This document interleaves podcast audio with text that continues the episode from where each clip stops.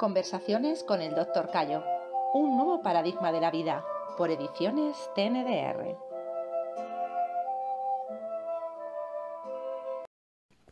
Martín, eh, nos has contado alguna vez que desde niño siempre te has cuestionado todo.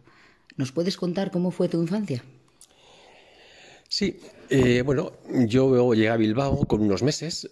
Realmente nací en Cáceres, en un pueblito de Cáceres, pero nada, con unos meses llegué a Bilbao. Por lo tanto, yo he vivido toda mi vida en Bilbao, es, donde yo me, he crecido y me he desarrollado. Y cuando llegamos a Bilbao, pues eh, como éramos una, familia pobre, eh, humilde, que dice no humilde, sino pobre, porque mi familia siempre ha sido muy digna.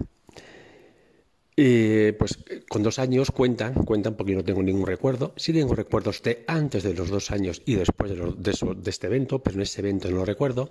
Dicen que estando cogiendo agua en una fuente allí en verano, cayó un rayo en una torreta que había cerca, el rayo bajó por la torreta, corrió por toda una hilera de, cubos de zinc y la chispa me dio a mí y me tiró a una poza de agua que había. Cuentan que me sacaron con la boca llena de espuma, la cara morada pero bueno, es lo que cuentan. Eh, bien, eso fue un poco la primera ya shock que la vida me dio, nada más llevar dos años de vida. Después ya a los siete años eh, me llevaron ya al colegio, nos escolarizaron y recuerdo que en esos días en el colegio nos hablaron de Dios. Y aquello a mí me llegó muy profundo. Yo quería saber lo que era Dios, quería conocer a Dios. Recuerdo todavía cuando volvía del colegio, paseando por una acera, todavía recuerdo eh, los edificios por donde pasaba y mi pensamiento pensando solamente en quería conocer a Dios.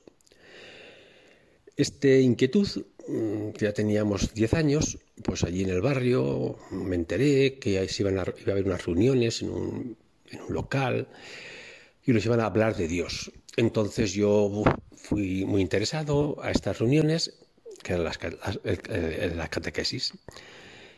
Y claro, yo le preguntaba al catequista qué era Dios. Y claro, él pues no me sabía explicar.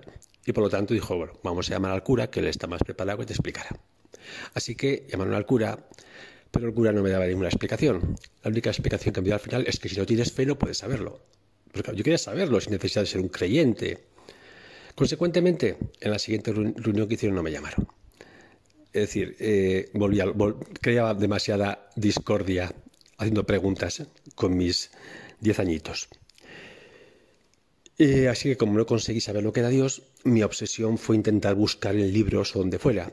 Y empecé a enterarme del esoterismo, de libros, de artículos sobre esoterismo, y intenté leer todo lo que pude incluso y hablar de alguna persona que hacía algo de esoterismo, intenté conectar con ella, que me explicara lo que era.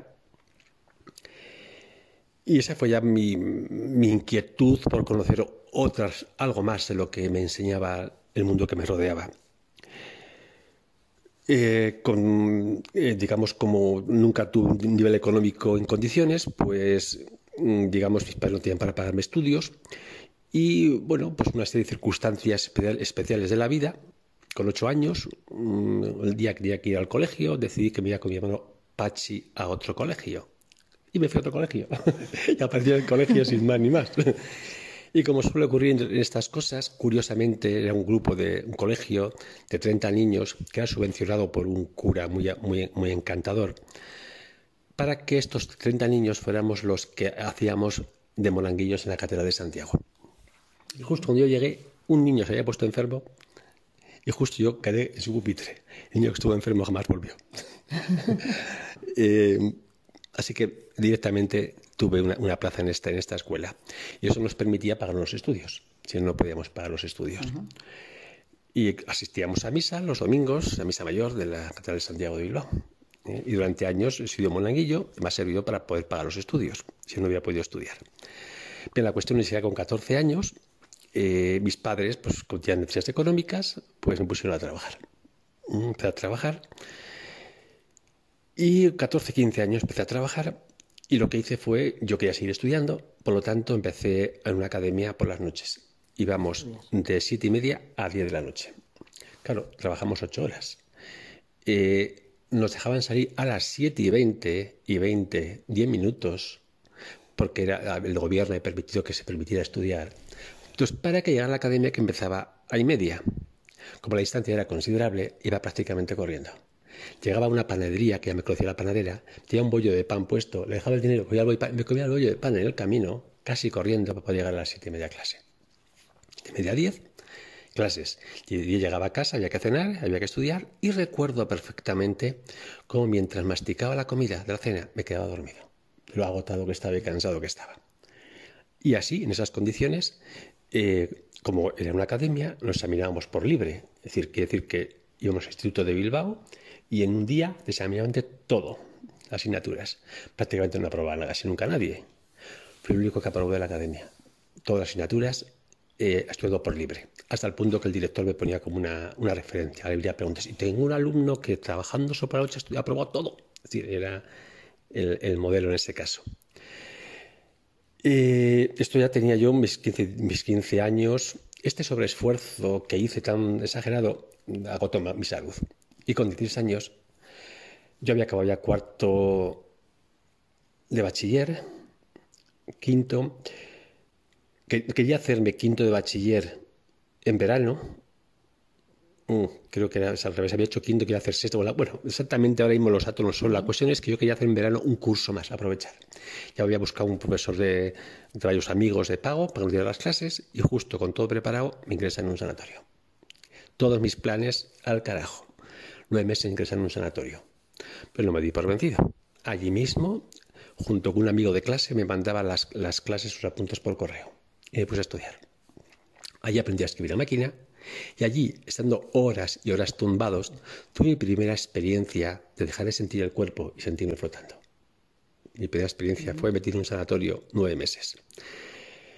Cuando salí del sanatorio, me presenté, aprobé creo que era sexto de bachiller en este caso. Probé esto porque lo mismo me presenté a la reválida, probé la reválida y ya me preparé para entrar a la universidad. No, luego, no, luego tuvimos COU después. Hice COU después, después de COU también lo aprobé todo. Hice las pruebas de la universidad y aprobé las pruebas de la universidad. Así que ese fue un poco el proceso. bien, sobre estos ya 16 años, saliendo con salida del sanatorio, eh, me fui a la biblioteca de Videbarrieta. Perdón, perdón un segundo que te corte. Sí. Eh, a los ocho años también tuviste un problema de salud importante. A los ocho años eh, tuve un fuerte problema de salud. Eh, con mi alimentación era un desastre absoluto. Yo me comía el azucarero a cucharadas, me lo tenían que esconder. Incluso mi madre a veces me cogía un, un, con sal, la primera cucharada me metía en la boca, hasta que me daba cuenta que era sal, a ver si escarmentaba. comía bollos, a mí las verduras me daban asco, yo no quería comer nada de verduras, mi comida era un desastre absoluto. Con ocho años y pues acabé lo que se llama unas fiebres reumáticas y el médico me dio una medicación que me generó una alergia y en, ocho o nueve días estuve a punto de morir.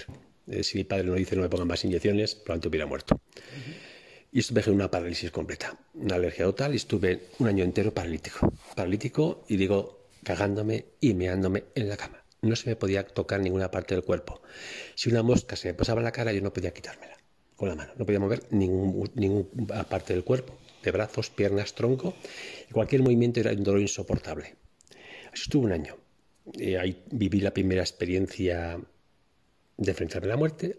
Experiencias que para cualquier persona puede considerar que traumático fue. Para mí fue una virtud. Y fue que vino el médico a verme y salieron al pasillo y oí hablar al médico de mi madre que me han dado un tratamiento muy fuerte que si mi corazón no respondía en dos horas moría.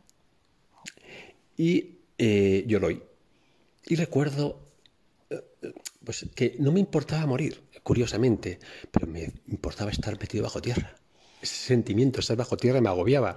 Lo de la muerte no tanto. Si moría, pues bueno, pero estar bajo tierra. Y decía, pues estoy muerto, no me voy a enterar.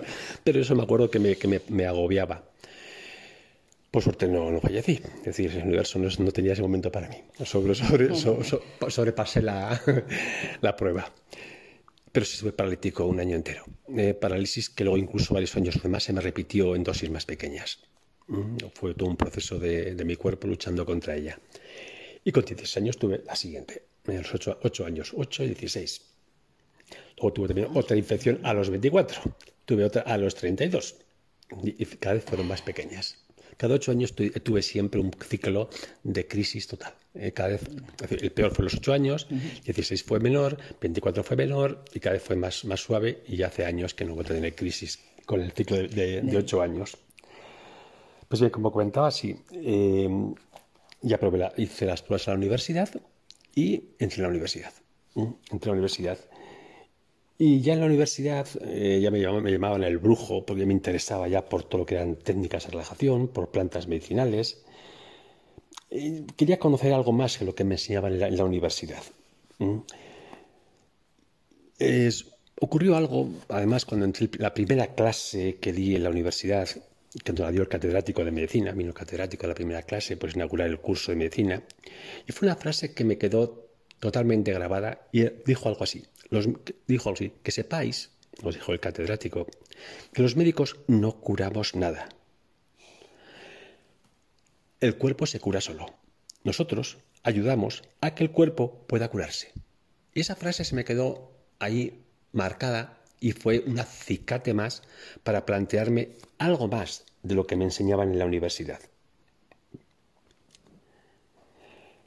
Mm, quizá comentar algo más de mi infancia, de que, bueno, ya no solamente cuando empecé a trabajar con los, con los 14, 15 años, digamos que yo no paraba de trabajar, siempre he estado trabajando. Cuando llegué a COU, que no podía trabajar porque era necesario estar presencial, todas las vacaciones de fines de semana, vacaciones de verano, Semana Santa y todas que hubiera, y Navidades, yo siempre he trabajando. Es decir, así hasta acabar toda mi carrera.